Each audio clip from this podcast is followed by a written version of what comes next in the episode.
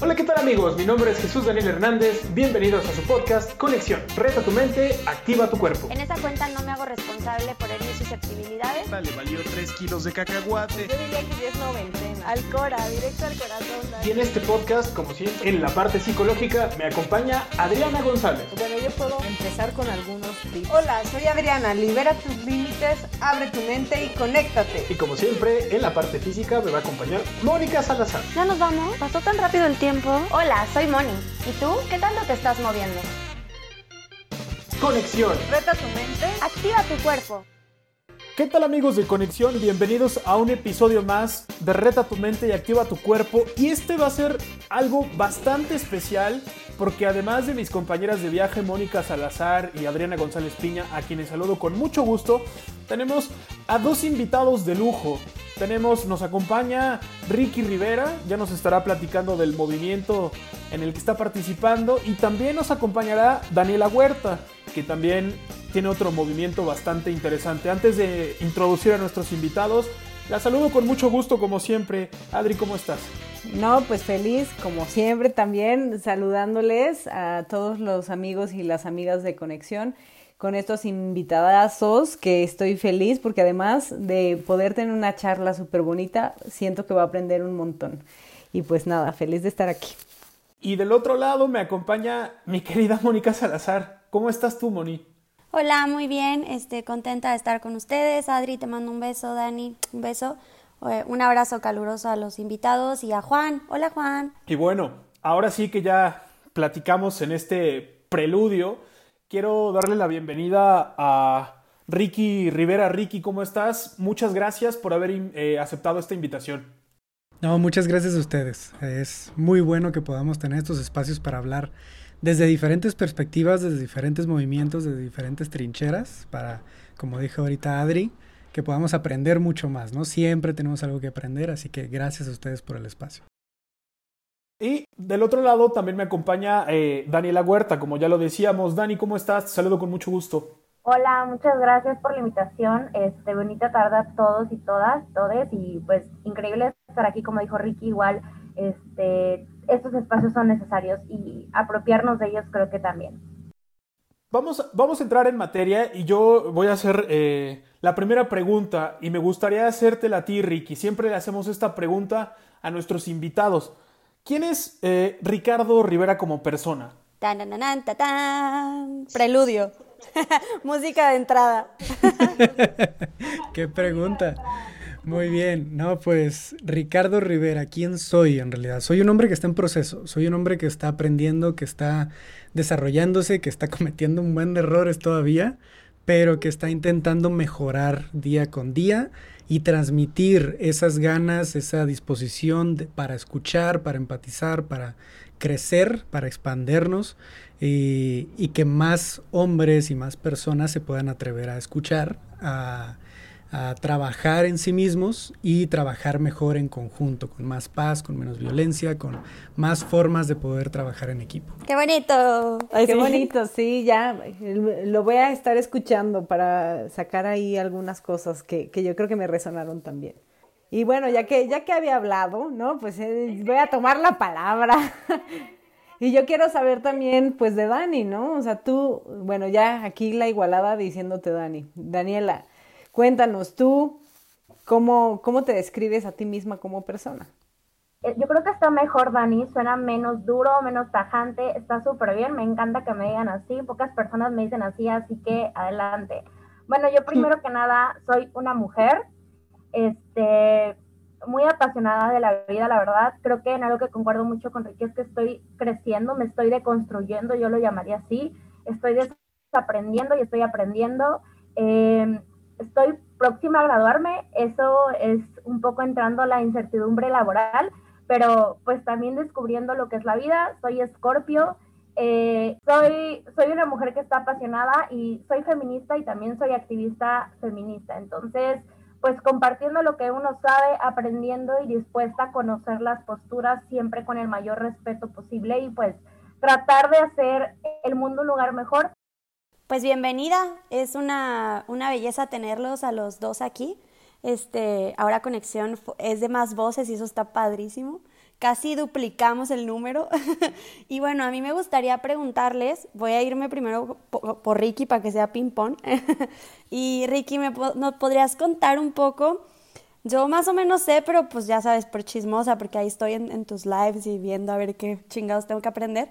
Este, pero sí me gustaría que, nos contaras o nos pudieses describir el proyecto en el, el, que, en el que estás y del que eres fundador. Claro, pues Voices of Brotherhood tiene en sí poco menos de dos años de haberse lanzado públicamente. Eh, es un proyecto que ha estado creciendo muchísimo, sobre todo porque estamos intentando abordar el desarrollo sano del hombre desde una perspectiva un poco independiente sobre nuestro propio movimiento, ¿no? Sobre un movimiento que se enfoque en cómo nosotros podemos soltar todas estas tradiciones, culturas, estereotipos que hemos ido adoptando de toda la influencia que nos rodea y cómo podemos empezar a desarrollar las formas más sanas que hemos dejado de lado, nuestra forma de relacionarnos, nuestra forma de conectar con nosotros mismos, con quienes nos rodean, con la sociedad, con la cultura y generar incluso una nueva cultura, ¿no? Ahorita como comentaba Dani, sí es algo ambicioso hablar de cambiar el mundo, pero esa es la idea. Cuando, cuando comenzamos este proyecto y desde que lo, lo fundé, la idea principal es vamos a cambiar al mundo, porque si pensamos más pequeño no vamos a hacer lo que es necesario.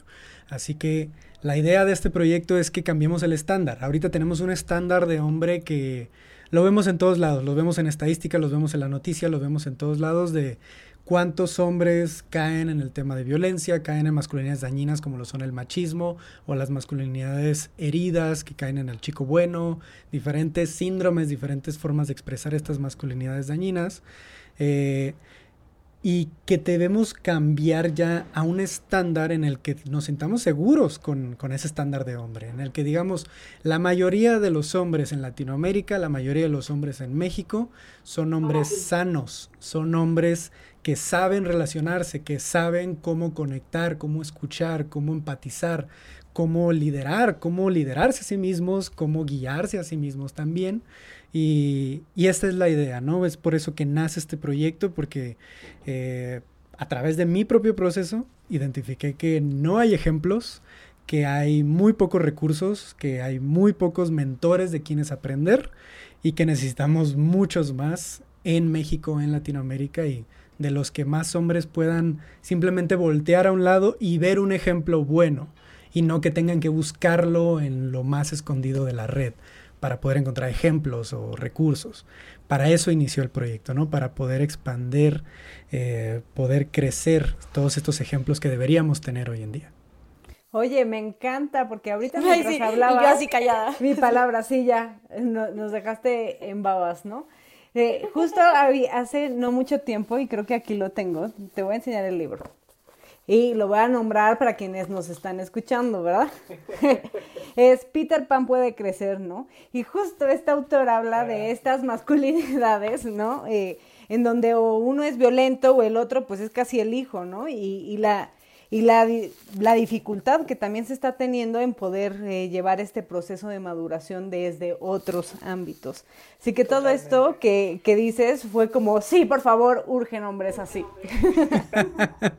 y está bien interesante que estés leyendo un libro así enfocado en Peter Pan puede crecer, porque justamente, y no me quiero extender demasiado aquí, pero eh, estamos atorados en una masculinidad de niño, en una psicología de niño y no hemos pasado a la psicología de hombre, de un hombre completo, de un hombre sano, de un hombre que no entra en ese egoísmo, en ese choque con otras personas, sino que entra en el servicio hacia otras personas, ¿no? en el ayudar, en apoyar, en, estar para los demás.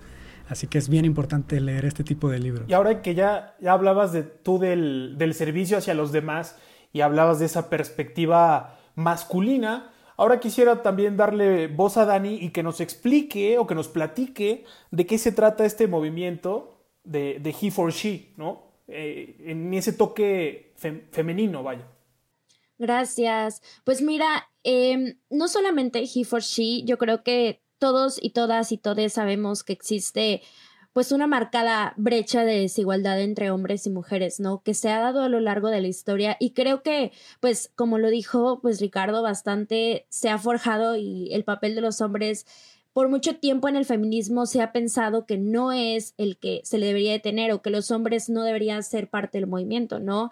Y He justamente nace con romper ese ideal que los hombres pueden aportar al movimiento desde sus trincheras, pero también les toca construir y deconstruir también desde su lado, ¿no? Entonces, He for She como movimiento internacional nace en 2014 para traer y romper esos estereotipos, para llamarles a los hombres también agentes de cambio en, desde sus trincheras, desde donde pueden apoyar. No sé si nos acordamos de este, pues, eh, inicio del movimiento con Emma Watson como figura líder, donde decía y llamaba a los hombres y a los niños a ser parte del cambio. Y desde entonces, He for She ha generado movimientos en diferentes sectores, en diferentes eh, países, ¿no? Sumando y pidiéndoles desde compañías, eh, grupos estudiantiles, grupos barriales, vecinales, que los hombres también sean líderes en trabajar las masculinidades, pero también que ayuden a las mujeres desde donde les corresponde a contribuir al feminismo, ¿no? Rompiendo este estereotipo de que nada más es chamba de las mujeres y si bien el movimiento feminista es de por mujeres para mujeres. Los hombres también tienen mucho que contribuir desde sus eh, aspectos y espectros donde tienen que cubrir, ¿no? Para facilitar el alcance de las oportunidades para las mujeres. Entonces, pues eso en general es He for She es a lo que nos dedicamos nosotras y hablo en femenino no porque no existan hombres, sino porque somos mayoría, pero pues espero en algún punto hablar un poquito más equilibrado y tengamos más hombres sumándose a los movimientos. Eh, pero sí, eso es en general lo que hace, ¿no? Empoderar a las mujeres, darle los espacios que no tienen y también que los hombres desde sus espacios puedan abrir, puedan abrir eh, espacios para las mujeres y también para construir nuevas masculinidades. No, ahí va. Yo sé que a lo mejor dentro de todo el speech que ya nos dieron, que eh, la verdad me quedé como, o sea, siento que entre los dos tienen como una similitud, por lo menos en los ideales en cuanto a cada quien desde, su, trinchera, lo cual es súper bonito porque pareciera que son dos caras de la moneda, pero es la misma moneda, entonces está muy interesante. Eh, la pregunta que yo quisiera hacer, que a lo mejor ya fue un poco respondida, pero como para puntualizarla más, es, esta va para los dos, hay quien quiera primero decirla. Eh, ¿Ustedes consideran entonces que, por ejemplo, la mujer puede ser facilitadora del desarrollo de nuevas masculinidades desde su postura? ¿O que, por ejemplo, el hombre puede ser facilitador en los procesos de un movimiento feminista? Si no, y justifiquen su respuesta, por favor. Pues en este caso, vaya, y voy a hablar desde opinión personal porque todos tenemos una postura, todos tenemos, no hay una postura correcta y absoluta, ¿no? Sobre todo esto. Desde mi postura, el hombre no debería meterse demasiado a decirse feminista, a estar en medio de las marchas, a estar en todo lo que la mujer ha desarrollado por años a través de diferentes oleadas del feminismo sino empezar a crear su propia trinchera y su propio conocimiento, bueno, no su propio conocimiento, su propio movimiento con el que empiece a generar un, cambio que también va de la mano con los objetivos que tiene el feminismo, que eh, básicamente estamos buscando una igualdad sustantiva, un piso parejo para todos, en el que todos podamos vivir de una forma digna, sin superioridades, sin inferioridades, sin uno encima del otro sino que podamos trabajar en eso desde cada lado. Ahora, esta es una opinión personal. por el caso que, hemos visto muchos de nosotros, y ahí me pueden desmentir cuando gusten, estoy totalmente abierto a, otras ideas, pero de tantos hombres que han buscado ese, ese apapacho o más bien ese unirse a un movimiento ya establecido sin hacer su propio trabajo. Sin hacer ese proceso de autoconocimiento, de desarrollo propio en el que podamos identificar cuál es nuestro, nuestra etapa del proceso actual y cómo podemos seguir trabajándola para atraer a más hombres a esa mejora, a ese desarrollo. Si nos unimos a otro movimiento nada más y apoyamos ese otro movimiento, dejamos de lado lo que debemos estar haciendo de este otro.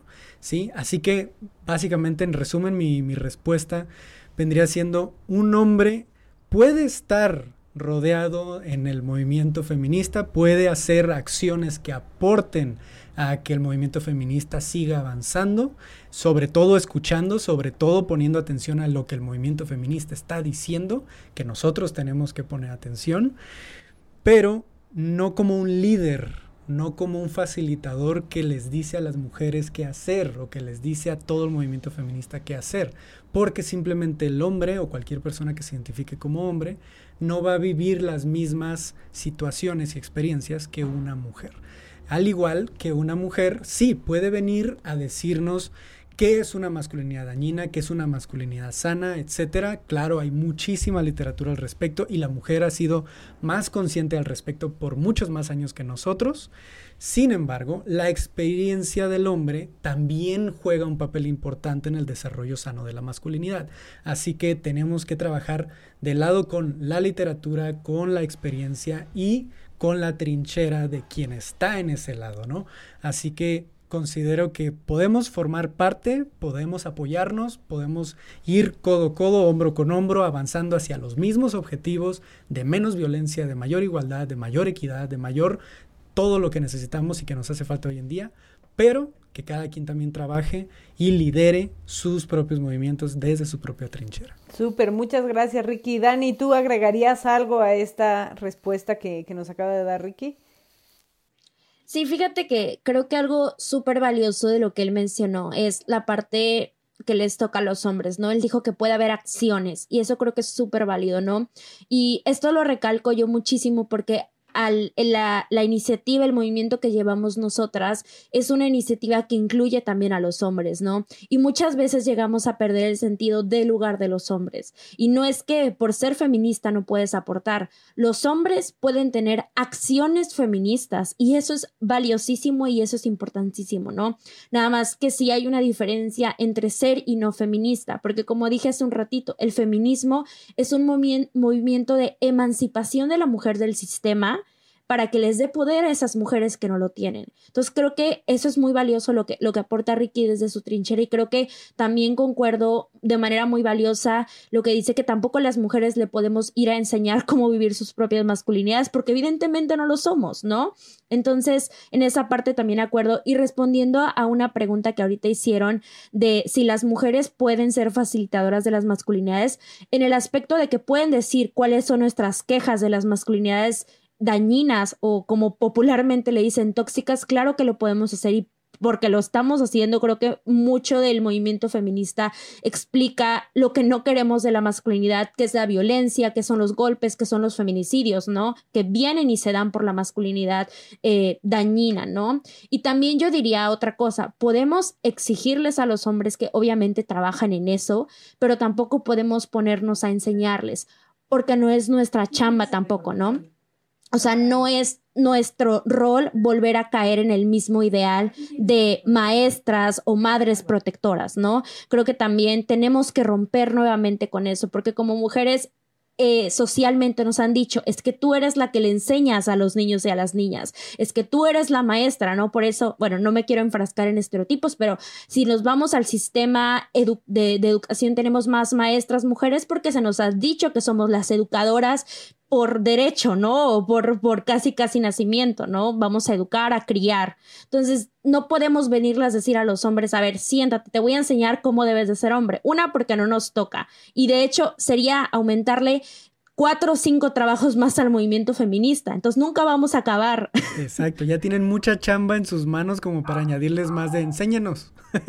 no. Sí, es, es, interesantísimo lo que acaban de compartir. No sé si mis compañeros de viaje también estén de acuerdo conmigo a mí me acaba de abrir así como, te lo prometo, como golpe de agua fría, bueno, o sea, positivo lo que acaban de decir, porque esta contraparte de cómo podemos a través de querer ser las facilitadoras otra vez, ¿no? Por ejemplo, lo que mencionaba Dani, volver, o sea, al contrario, ¿no? O sea, reducir el potencial que tienen los hombres de autodescubrirse y dentro de lo que ya el feminismo pide, ¿no? O solicita como, como tal. Estoy fascinada con las respuestas, cambio y fuera.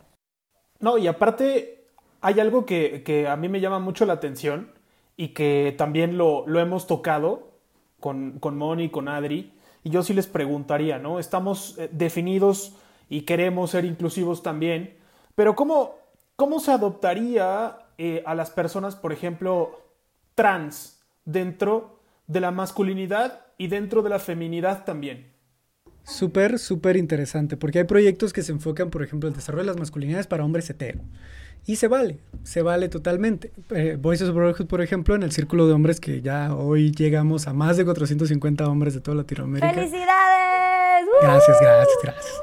Eh, ahí claramente dejamos en las reglas de entrada en que es un lugar de inclusión para toda persona que se identifique como hombre. Hombres trans, hombres gay, hombres hetero, cualquier persona que se identifique como hombre.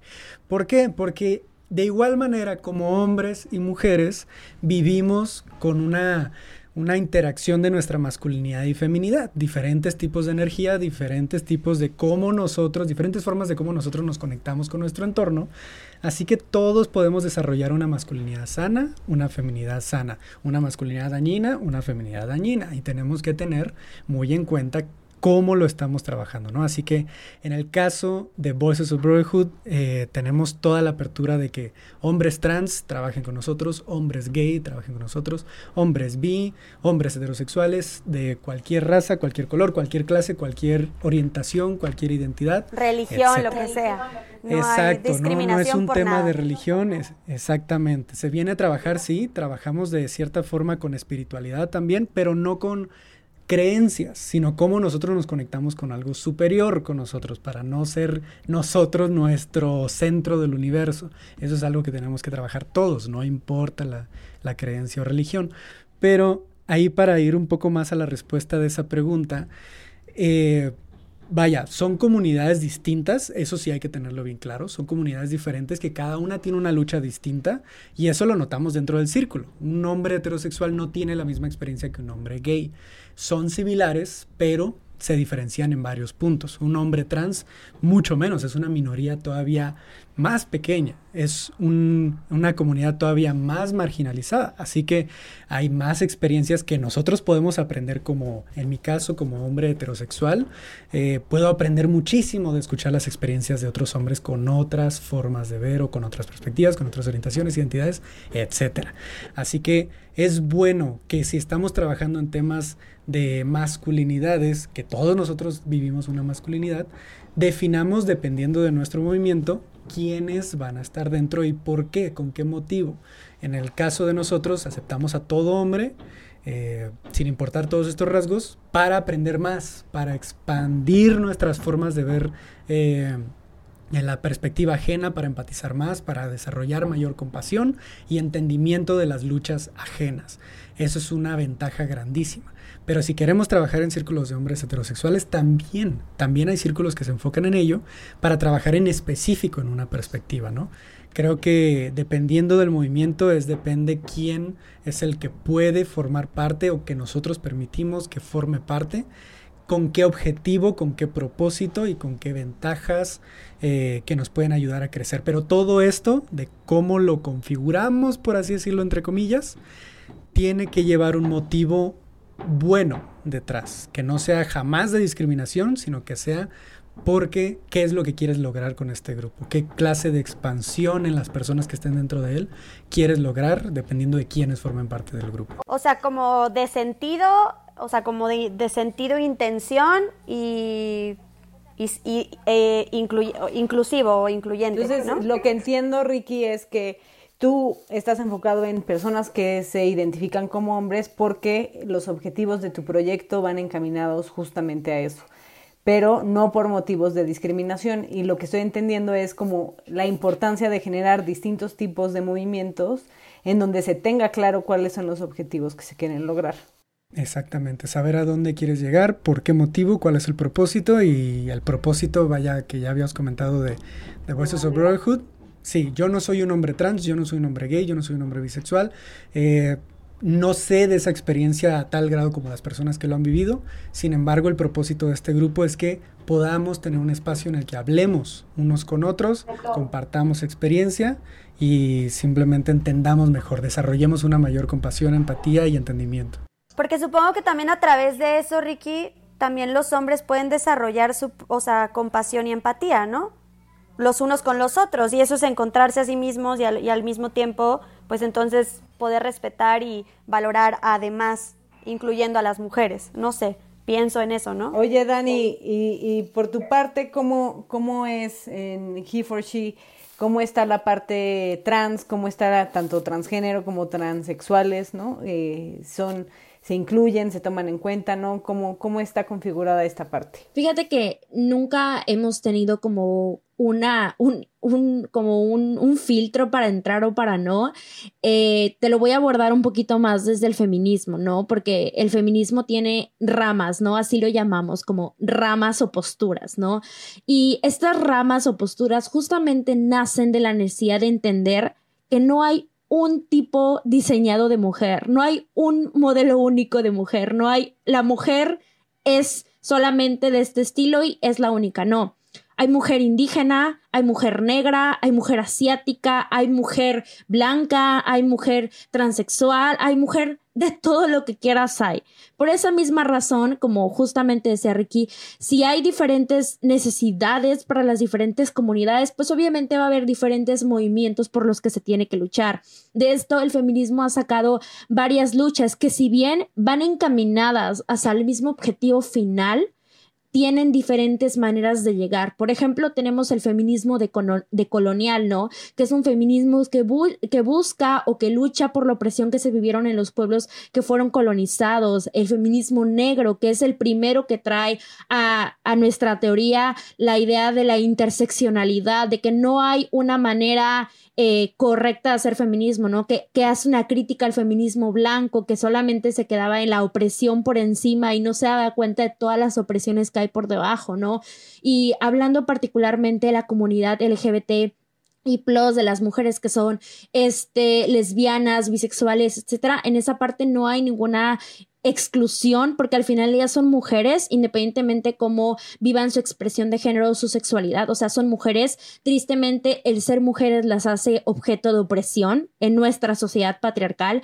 Y en cuanto a las mujeres trans, para el movimiento son, son, son mujeres, o sea, no es como que uno y aparte, ¿no? O sea, al final del día son mujeres, decidieron transicionar, ok, a partir de aquí el movimiento te incluye, incluso hay una rama del feminismo que es el transfeminismo, donde a partir de la opresión que tú viviste o que estás viviendo por ser mujer, pues te toca luchar también si es que así lo decides o quieres formar parte de, ¿no? Hay ramas que su sujeto político, es decir, su estudio, a lo mejor no las toma en cuenta, encuentra, pues porque no están específicamente ahí, pero incluso esa rama toma en cuenta a las mujeres que nacieron con vulva, por ejemplo, los que son ahora hombres trans, ¿no? O sea, hay una rama del feminismo que los toma en cuenta porque nacieron como mujeres y ok, si decidieron transicionar, que es totalmente válido porque pues así, así es su sentir, así su, es su experiencia también los toma en cuenta y, continúa eh, generando alianzas con eh, los hombres trans, ¿no? Incluso en esta parte hay un entendimiento político del feminismo a partir de ahí. Y en He for She así lo hemos manejado, ¿eh? exactamente de la misma manera. Si tú eres mujer independientemente seas transexual o no, o sea, eres mujer y vives algún tipo de opresión y estás luchando por exactamente lo mismo, ¿no?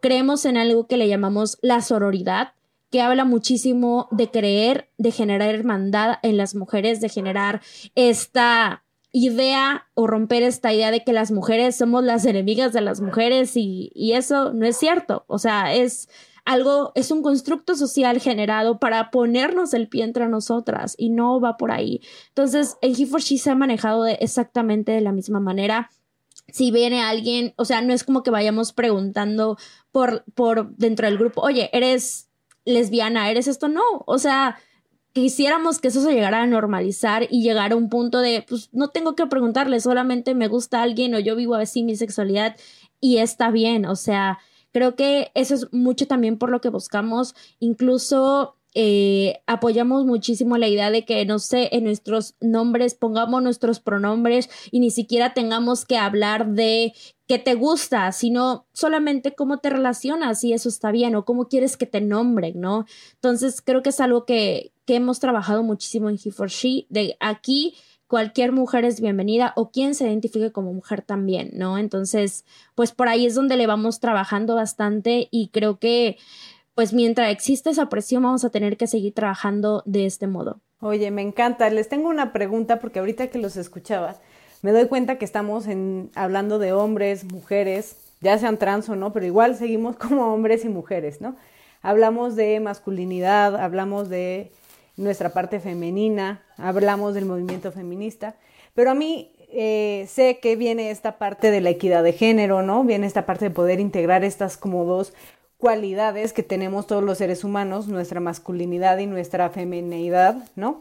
Pero, ¿qué pasa o ustedes qué opinan, qué ven, cómo se puede incluir, en dónde podrían hacer un trabajo las personas intersexuadas y personas queer que no tienen pues ninguno de estos conceptos que hemos estado tocando hasta ahorita? Súper interesante. Fíjate que ahí Mm, ahí si no pudiera hablar por estas personas. He tenido la gran, eh, la gran bendición, la gran, eh, ya se me fue la palabra, todo el, el momento de poder hablar con personas no binarias, eh, personas queer, para poder ver cuál es la perspectiva. Vaya, si la idea del proyecto es poder entender la, la batalla de los demás, pues con todo gusto me estaba acercando. De hecho, en nuestro podcast tenemos una entrevista con, con Tefi, que es una persona no binaria, y, y son experiencias súper distintas, son experiencias muy diferentes en las que me quedo en ese punto medio de me encantaría tenerle en nuestro grupo, pero sí sería pensar qué es lo que, de qué forma pudiera relacionarse con las experiencias que estamos compartiendo, porque es algo muy distinto. Nosotros estamos acostumbrados, como dices Adriana, a blanco negro, a lo binario, a mujer y hombre, mujer trans, mujer bi, mujer gay, mujer lesbiana, eh, hombre trans, hombre bi, hombre gay, em, pero mujer y hombre a fin de cuentas. Y cuando algo no entra en esto que ya tenemos eh, tan establecido, pues incluso aunque tengamos un trabajo amplio o tengamos años trabajando en esto, nos sigue cayendo fuera de lo que tendríamos la claridad de qué es lo que tenemos que hacer, ¿no? Así que creo que lo único que me gustaría comentar para cerrar es, yo estaría encantado de que haya más personas no binarias dentro de los grupos para poder compartir esas experiencias porque también viven una masculinidad, porque también viven una masculinidad dañina como una masculinidad sana. Y, esas experiencias nos van a ayudar mucho a crecer. También sé que tienen su propio movimiento, un movimiento muy poco escuchado, muy poco eh, desarrollado en ese sentido también, porque es una de las minorías más pequeñas todavía que, que tenemos, ¿no? Pero creo que no debería haber problema de que formaran parte de los movimientos que ya tenemos, del trabajo que estamos haciendo. Sin embargo, pues claro, tienen su movimiento aparte, en el que tienen sus experiencias individuales y sus em, batallas también individuales de las que nosotros tenemos que ser conscientes para poder estar ahí para ellos, para ellas, para escucharles y poder apoyarles de las formas que podamos. ¿Y tú, Dani, qué, qué opinas de esta de esta historia. ¿Tú qué opinas de precisamente estas personas que no entran, vaya, que entran en el intersexo? Fíjate que es una pregunta bastante interesante, justamente porque, como decía Ricky, no estamos como acostumbrados a ver más allá del blanco y negro, de lo binario, eh, un, gris entre todo eso, un, mixeo de colores. Y creo que es muy, muy, muy necesario aprender a preguntar qué necesitan, ¿no? Porque a veces asumimos que, ah, ok, como socialmente eres mujer o, socialmente te, te, te, te, caracterizan como mujer o como hombre, no, pues es que como es mujer, ok, independientemente si yo no entiendo si es queer, no binario, etcétera, pues yo, ok, ha de ser feminista, ¿no? O ah, debe estar por este lado, o incluso eso no le interesa. Yo creo que tenemos que aprender a preguntar qué necesitas, qué, qué es donde te, te, te identificas mejor, ¿no? Porque incluso dentro de la misma comunidad LGBT, este, hay veces que hay mujeres que son lesbianas o son bisexuales y no les late luchar por el feminismo. Y aunque uno quiere y aunque digas que eres mujer y tienes que luchar, a lo mejor se sienten más identificadas con la lucha en, en la comunidad LGBT, ¿no? Y a lo mejor a pesar de todo, pues es por donde le van a tirar. Entonces, yo diría que hay que preguntar, hay que ser muy respetuosos por eso, porque a lo mejor es un proceso difícil y un proceso que no conocemos, porque es tristemente es salir del molde, ¿no? Estamos acostumbrados a, a, esta idea de esto o el otro que hasta el momento sigue siendo salir del molde y pues queremos llegar al punto donde no sea salir o salir del closet como mucha gente le dice, ¿no? Sino que simplemente sea normal, sea otra parte de la sexualidad y la diversidad de género que existe. Entonces, yo no diría y no me atrevería a decir de que tienen que entrar en los movimientos existentes, sino de sus mismos movimientos que están creciendo, de esos mismos movimientos que ya están, darles esa visibilidad, porque posiblemente no se identifiquen con el feminismo. Porque yo he estado con compañeras no binarias, este, compañeros no binarios, que que luego te, me te preguntan, es que yo sí sé de esto, pero como a pesar de que socialmente es opresivo contra mí, no me siento mal porque al final del día yo no me identifico con esto. Entonces, creo que no es hacer espacios en estos movimientos, si bien nunca se les va a cerrar la puerta porque son seres humanos, humanas, humanes, y eso no se les tiene que cerrar, pero sí aprender a abrir nuevos espacios. Si bien algo que decimos en el feminismo y lo tomo mucho, si muchos espacios de las mujeres se nos han cerrado en industrias de hombres, nos hemos abierto paso a crear propios espacios para mujeres. Si hay una industria capital que nos impide avanzar a las mujeres, pues nos abrimos espacio de otra manera entre las mujeres, ¿no? Entonces, creo que justo lo que decía este Ricky ahorita, ellos tienen y ellas tienen sus propios movimientos. Hay que también poner atención a esos movimientos que tienen, porque si venimos a acaparar espacios de ellas, sería invisibilizarlos, sería quitarles esos espacios por lo que tanto han luchado. Y no creo que sea justo si de por sí que sean visibles y sea un poquito más normalizada la existencia de las personas de la comunidad y del, del número tan pequeño que es la comunidad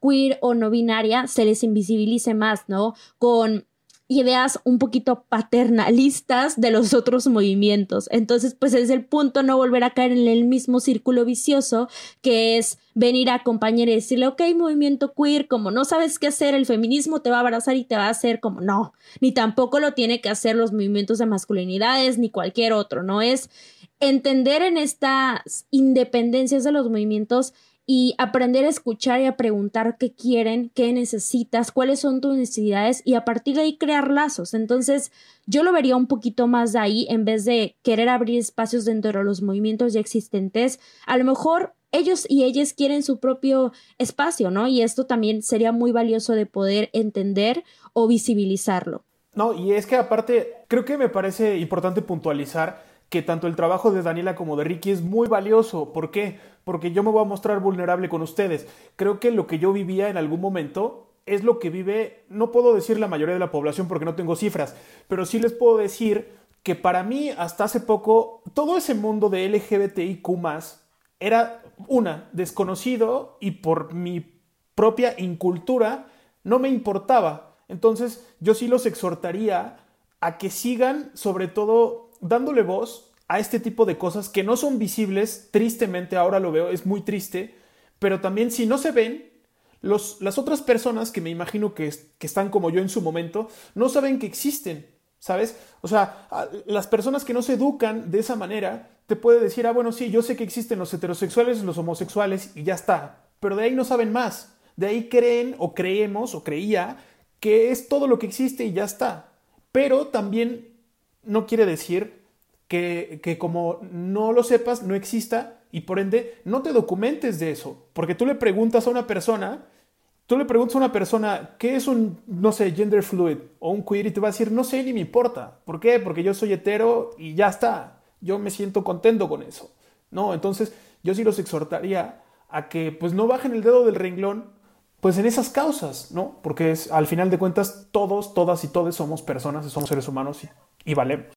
Justo eh, me voy a robar ciertas palabras que tanto Ricky y Daniela dijeron, ¿no? Pero cuando les preguntábamos si los hombres podían estar como parte del feminismo y, o las mujeres facilitando las masculinidades, ustedes hablaron de tomar acción, ¿no? O acciones, tal vez no llegar y liderar ni nada, pero se me ocurre como esta parte de acciones queer, acciones inter, acciones no binarias que desde los otros grupos pues pueden estar allí, porque al final también, como lo dice Jesús, es dar voz aquellos grupos que pues no son escuchados, desde también grupos que pueden ser más escuchados y empezar a abrir un poquito la mente. Y yo creo que Daniela ahorita cuando tú hablas en el en toda esta parte neutral, pues les estás dando esta inclusión, ¿no? Que creo que eso también es muy importante dentro del lenguaje inclusivo al momento de decir ellas, todes y demás.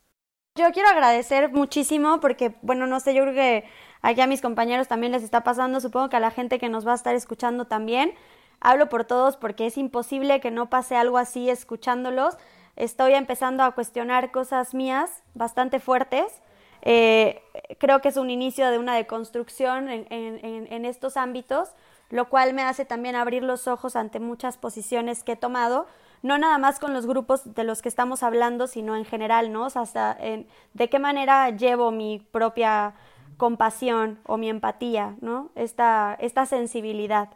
Oigan amigos de Conexión, ¿y saben qué? Eh, no les habíamos comentado que este programa lo vamos a dividir en dos, sobre todo porque es una charla bastante interesante la que estamos teniendo con Ricky y con Daniela y no queremos eh, abrumarlos, tampoco queremos que quede un episodio de tres horas. Por eso hemos decidido segmentarlo en dos partes, así que hasta acá llegamos con el primer episodio, por llamarlo de alguna manera. Ya saben ustedes, síganos en nuestras redes sociales en Conexión el Podcast en Instagram, en Conexión Reta tu mente y activa tu cuerpo en Facebook. Y nos estamos escuchando en la continuación, o sea, el próximo episodio, porque recuerden que Conexión es... Reta tu mente. Activa tu cuerpo. Y nos estamos entonces escuchando y viendo en el próximo episodio, no se lo pierdan. Bye bye.